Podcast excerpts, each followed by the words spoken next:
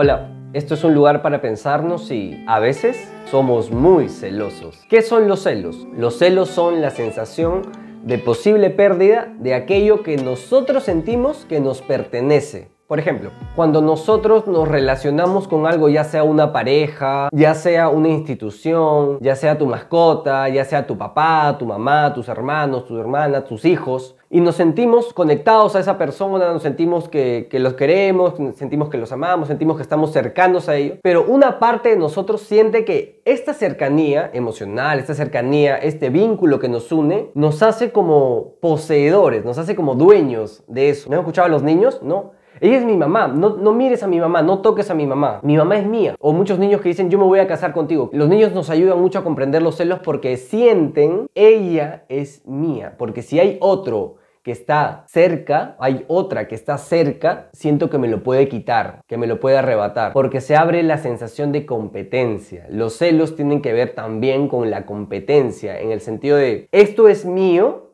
y siento que otra persona va a arrebatármelo y yo voy a evaluar qué tanto puedo competir con esa otra persona, ¿no? Veía un comediante que decía que había eh, elaborado una, una, una táctica para saber cuándo su pareja era celosa. Y al parecer, cuando pasaban chicas bonitas, ella era celosa si él volteaba, pero cuando pasaban chicas que para ella no eran, no eran bonitas, a ella no le parecían como, no le incomodaba que él voltee a verlas. Entonces él dice, cada vez que a ti te incomode, yo sabré que tú ves a esa chica como una posible competencia. ¿No? Porque la sientes más bonita que tú. Entonces, eso sí es una competencia. Las que no, no. Claro, cuando sentimos celos, vamos a experimentar que vamos a competir con esa otra persona que, que sentimos puede competir con nosotros por poseer a la persona, ¿no? Vamos a, vamos a decir poseer en el sentido de, de, estar vinculada a esa persona, de estar como cercana, ¿no? De tú eres mi pareja, tú eres mi mamá, tú eres mi papá, tú eres mi hijo. Las mamás cuando sus hijos empiezan a tener pareja o los papás, o los niños cuando empiezan a, a, gustarles niños, niñas en el, en, el jardín, en el, en el kinder, en inicial, como quieran llamarlo, les produce como esta sensación del, uy, el deseo de mi hijo ya no está solo volcado hacia mí, ya no, ya no soy la mujer de sus ojos, ya no soy el único hombre para sus ojos, ¿no? Ahora hay otro con quien competir, ¿no? A veces tiene tres años, cuatro años, ¿no? Pero hay un otro con quien competir, ya. Esto se produce en muchos espacios, en muchos momentos, ¿no? Hay muchos videos virales ahora en donde ponen al niño al centro, ¿no? Como competencias entre los papás para ver a, quién se va el niño, ¿no? Por ejemplo, como compitiendo entre ellos, ¿no? Como un poco celosos de a quién, a quién prefieren. Desde la sensación en donde uno se siente como poseedor del otro, pero también poseedor del amor del otro. Los celos tienen que ver también con la angustia que se experimenta cuando el otro puede desear a otra persona, ¿no? Es solamente un deseo, solamente una fantasía, como que ves una, persona guapa, ves una chica guapa, ves un chico guapo y dices, uy, qué guapo, y el otro está atento, está atento, uy, mira, ¿por qué deseas? Si tú tienes que desearme solo a mí, como, como que quiere también controlar, porque el, celo tiene que ver también con aspectos de control, ¿no? Tiene que controlar el deseo, tiene que controlar las fantasías, tiene que controlar los pensamientos. He escuchado en varios momentos como impacientes, ¿no? También esta, me mencionó a tal persona, uy, ya, ¿por qué me la están mencionando, no? ¿Por qué, ¿Por qué está hablándome de esa persona, no? ¿Será que tiene algo? ¿Será que quiere algo con ella, con él? Como esta sensación de que el otro al relacionarse con otra persona le hace sentir el peligro de que no solo la quiera, que no solo la quiera a ella, como esta sensación de que va a poder querer a otros. También está como la, sensación en el celo en donde está como una posible pérdida, ¿no? la angustia tiene que ver con que se va a perder el amor del otro también, casi como si fueran a reemplazarnos, ¿no? El celo tiene que ver muchas veces con eso, ¿no? He escuchado como en muchas parejas eh, o pacientes que han, que han traído esto de manera individual, como la, sensación de que si su pareja ve a otro o ve a otra, algo mal ellos están haciendo. Como si el deseo tuviese que ver con uno, ¿no? E, e, es el deseo del otro, ¿no? El otro puede ver, puede mirar, puede desear, puede anhelar, puede parecerle simpático o simpática, pero no. Es como si él, lo que él está procesando, tuviese que ver con uno. Como con la fantasía esta del yo tengo que ser todo para esa persona.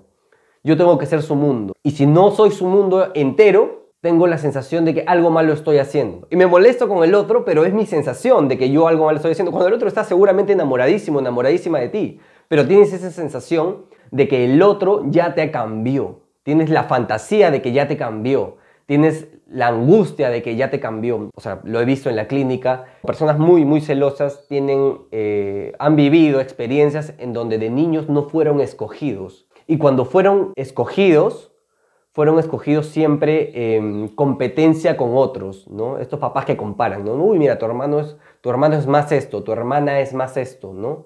ah, tú no eres tanto como él, tú no eres tan inteligente como él, tú no eres tan bonita como él, él es más bonito, qué guapo que este niño. O sea, como te, transmiten esa sensación en donde siempre escogen a otros. O también esta sensación en donde no fueron como reforzados en el sentido de no sintieron los el deseo de sus padres sobre ellos. Sintieron a sus padres como medios eh, distantes y fríos en, el cariño que les daban. ¿no? Nunca les dijeron que eran guapos, nunca les dijeron que eran bonitas, nunca les dijeron que eran inteligentes, fuertes y, y, nunca le dijeron que estaban orgullosos, ¿no? Entonces están como con la sensación de inminente de que el otro va a preferir a otros, el otro no los, nunca los va a amar tanto, el otro nunca los va a sentir como eso que quieren, que, que escogen para ellos. Están con la sensación de que siempre escogerán a otros por delante de ellos o por delante de ellas. Es como una angustia bien grande y bastante común, ¿no? Como que siempre con, esta sensación de que me va a cambiar. No pueden vincularse si es que el otro, la otra persona no le transmite la sensación de que la pueden cambiar. O escogen siempre relaciones en donde, por ejemplo, van a sentir que los pueden cambiar. Primero, indagan todo su pasado. Indagan todo el pasado para tener mapeado como patrones de la otra persona para luego poder estar atentos a identificar en dónde los van a cambiar, ¿no? Ajá, ah, entonces tú te besaste con tal chica, tú te besaste con tal chico, entonces cada vez que te reúnas con alguien cercano a esa persona está la posibilidad de que me seas infiel. Entonces, ajá, volteaste. ¿Por qué no me contestaste tres minutos? Ajá, tú, yo creo que ya en tres minutos, en lo que saliste del gimnasio, ¿con quién te has acostado? No, no está ni siquiera la suspicacia, está la certeza. ¿no? He visto, lo he visto en muchos pacientes que están buscando la certeza del cómo los cambiaron, la certeza de quién les de cuándo les fueron infiel, ni siquiera la, la, la, sensación de que puede pasar, no, ha pasado, ¿no? En su mente ha pasado, ¿no? Más allá de que sea real o no, pero ha pasado. Para ellos siempre ha pasado. Es como un espacio delgado entre la fantasía y la realidad, en donde la fantasía del que te sean infiel se vuelve tu realidad. Y estás enganchada con esa persona. No, no son relaciones que se cortan. No, no es como que tengo la sensación de que me das inseguridad. ¿no? Como, como la gente piensa que nosotros somos como muy racionales en ese sentido afectivo. ¿no? Bueno, este, en realidad si me da inseguridad, eh, preferiría optar por salir de esta relación. No, no, no. Ahí te vas a quedar.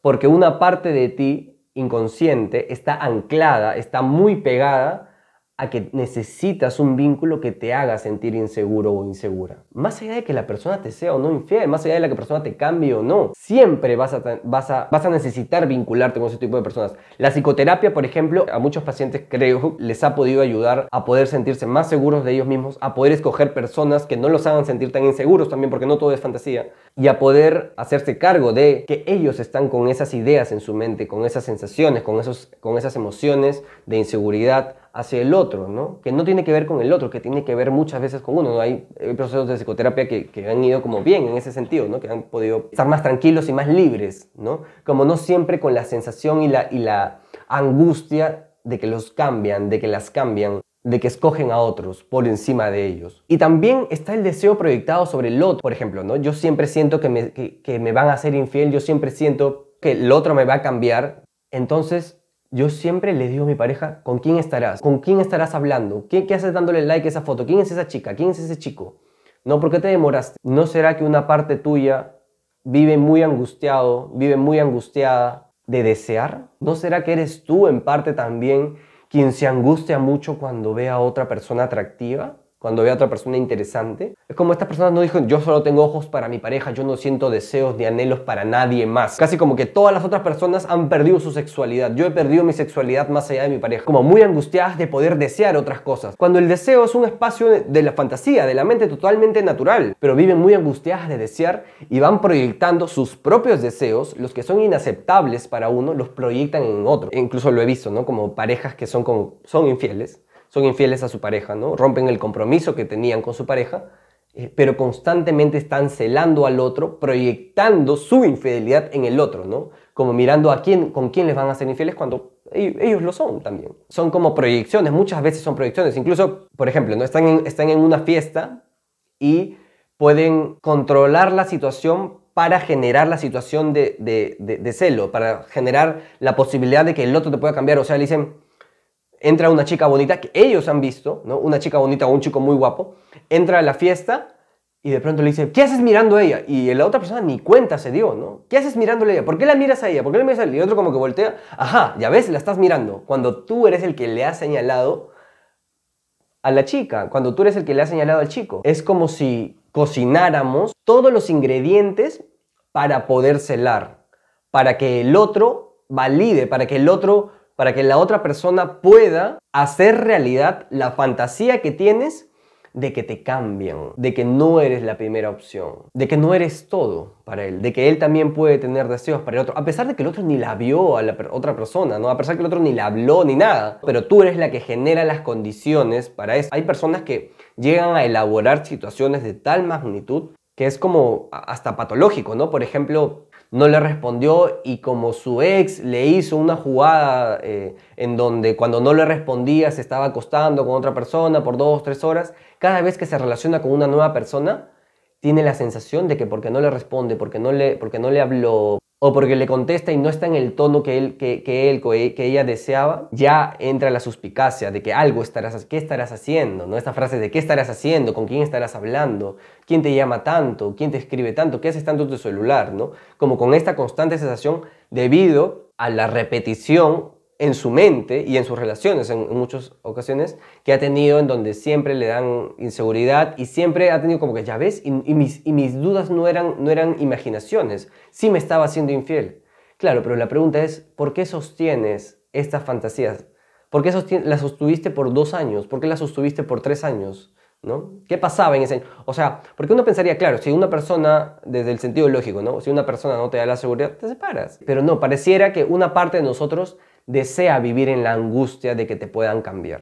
Es muy duro tal vez esto, pero podemos, eh, eh, al menos lo hemos visto mucho en la clínica, como que se sostienen relaciones en, donde siempre está esta angustia de que te puedan cambiar. Y usualmente hay como mucha violencia psicológica, por cierto, en, el, en los reclamos, en la forma de justificar de que no te están cambiando. Hay como una especie, hay como una especie de violencia naturalizada en torno a, a, los celos porque pueden llegar a ser muy, muy patológicos, ¿no? Por ejemplo, los feminicidios, ¿no? Los feminicidios muchas veces se han dado en en, hombres que sienten de su propiedad a la mujer. Y lo sientes a tal punto en donde cualquier aspecto que escape a, que esa persona tenga una libertad propia, ya sea de que, por ejemplo, que restringen que vaya a hacer ejercicio, que salga, empiezan a restringir cómo se viste, ¿no? Son aspectos patológicos, ¿no? Cómo se viste, cómo si se arregla el pelo, si sale arreglada, este, hasta, hasta si se cambia de ropa, si se baña, si no se baña, ¿no? Si sale, a, si sale eh, a correr, si sale con sus amigas, si, sale con, si tiene amigos. Es como la sensación de propiedad es tal en donde es tan inaceptable que la otra persona sea libre y pueda tener eh, una vida personal, que pueda tener ilusiones, anhelos fuera de ti, porque el celo patológico tiene que ver con eso, con que el otro puede hacer su vida fuera de ti, sin que tú estés presente concretamente, y terminan matándolas, ¿no? Terminan restringiéndolas. Y muchas personas han naturalizado muchas de estas cosas. Violencia, cachetadas, controlar la ropa, controlar el con quién hablan, controlar el cómo, el cómo se visten, controlar con quién salen, controlar si hacen ejercicio. Es como tú eres de mi propiedad y como eres mi propiedad yo decido qué haces. Claro, esto está muy maquillado, ¿no? Por ejemplo, se habla del no, pero es, violencia, psicológica, ¿no? Que, eh, no, yo lo hago por cuidarte, ¿no? Yo lo hago por cuidarte. En realidad, si te pones esa falda, tienes que ver por dónde vas a ir caminando. O sea, el problema es tu falda, eres tú y tu falda, no es los enfermos y las personas que están afuera, que están como, que están siendo violentos y que, no, el problema eres tú, ¿no? No, no te maquilles, porque, porque ¿qué van a decir? ¿Qué vas a parecer si te maquillas, no? No, no te pongas ese vestido porque es muy corto, porque cómo se te irá a ver, ¿no? Y lo hago por cuidarte, mi amor, no, no, no es por nada más, ¿no? Igual tú eres libre, ¿no? Pero claro, te, te insertan esta sensación en donde te hacen sentir culpable cuando en realidad están siendo violentos contigo porque están tratando de controlar tus elecciones, tus gustos, están tratando de controlar lo que tú quieres hacer. Pero hay una serie de, condiciones, hay gente que le rompe el, maquillaje a sus parejas, gente que, le, que sabe que, que tiene como un GPS que por seguridad para saber dónde estás, claro, pero slash para saber dónde estás, que seguramente hay un aspecto de seguridad, slash para saber con quién estás y a veces para medir los tiempos, en cuánto tiempo demoras en llegar, porque yo tengo que saber, debido a que tú eres mía, debido a que tú eres mío, siempre en dónde está mi propiedad. Porque el celo tiene que ver con eso, con que tú eres mi propiedad, tú eres mía.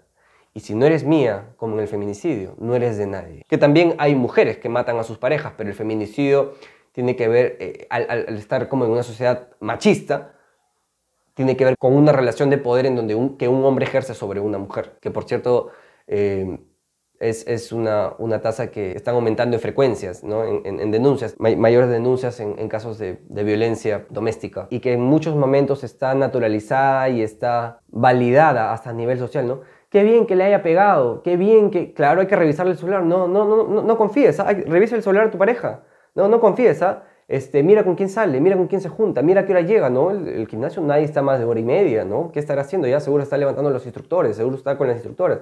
O sea, hay siempre esta sensación y la gente del costado muchas veces las naturaliza, ¿no? No, obvio, yo, yo, si mi esposo no tiene amigas, ¿por qué va a tener amigas? ¿No? Si tuviese amigas, son zorras, son malditas, ¿no? ¿Por qué tiene amigos? ¿Qué? ¿Por qué? ¿Por qué mi esposa tiene amigos? ¿No? No, no, no tiene que tener amigos. ¿Qué pasó? ¿No? Hay como un giro, ¿qué, qué, pasó? ¿Es, ¿Es, tuyo? ¿Es tuya? ¿Es, es, ¿Qué es? Creo que podemos pensar un poco en cómo nosotros podemos sentir que amamos a alguien, podemos sentir parte de nuestra vida a esa otra persona, porque los celos también son naturales, ¿no? Porque vamos nos vamos a sentir ofendidos, nos vamos a sentir un poco atacados y angustiados y preocupados, porque, la otra, porque para la otra persona no seamos siempre lo primero, ¿no? Esto, eso es natural. Sin embargo, hay una línea que separa que podamos sentirlo a que podamos hacer acciones para controlar al otro, a que podamos hacer acciones para hacerle sentir al otro que nos pertenece en su totalidad, en varios aspectos de su vida. Cuando nuestros límites son nuestras propias decisiones y nuestros propios deseos. Y el otro verá lo que hace y está en ti escoger si te quedas con eso, si te quedas con esa persona, si te quedas con, con, aquello que, que, que amas y quieres, pero que si te controla hay que poner un límite. Si te controla el otro, si el otro está tratando de dirigir cómo te vistes, qué haces, con quién te ves, si te está agrediendo físicamente, psicológicamente, hay que poner un límite, porque para eso estamos, ¿no? Para poner límites. Esa fantasía que nos han vendido las novelas de no, el amor todo lo puede y todo lo soporta, pero el hacernos conscientes nos ayuda a poner límites para ya no soportar y ya no tolerar violencia, por ejemplo, que es cuando los celos naturales dejan de ser naturales y se transforman en la sensación en donde tú eres mi propiedad casi como un objeto y te quitan tu condición de sujeto, o sea, ya no eres otra persona, eres sino eres una propiedad más un poco más y te ponen sello y código de barras. Entonces, mucha gente en lugares patológicos tiene eh, muchos vínculos, muchas parejas tienen esa sensación y les cuesta mucho darse cuenta, por cierto, ¿no? Porque hay como acciones de control y, que están naturalizadas por la sociedad, ¿no? Hay que estar atentos a ello. Esto que estamos conversando nos puede como ayudar a pensar un poco en cómo nos vinculamos, en, en, qué cosas de repente estamos enganchados por muchos años, en por qué estamos tan atentos a que nos puedan cambiar, de repente tiene que ver más con nosotros, ¿no? De repente nuestra pareja hasta se esfuerza por, por, hacernos sentir tranquilos, pero nunca suficiente. Hemos podido conversar un poco sobre los celos, conversar, eh, pensar juntos sobre esto. La psicoterapia es un espacio posible para poder eh, cambiar algunos de estos patrones de personalidad que tenemos o para pedir ayuda si estamos sometidos más bien desde el otro lugar de ser los celados y con, o controlados en algunos casos. Bueno, eso es todo. Nos vemos la próxima. Chao.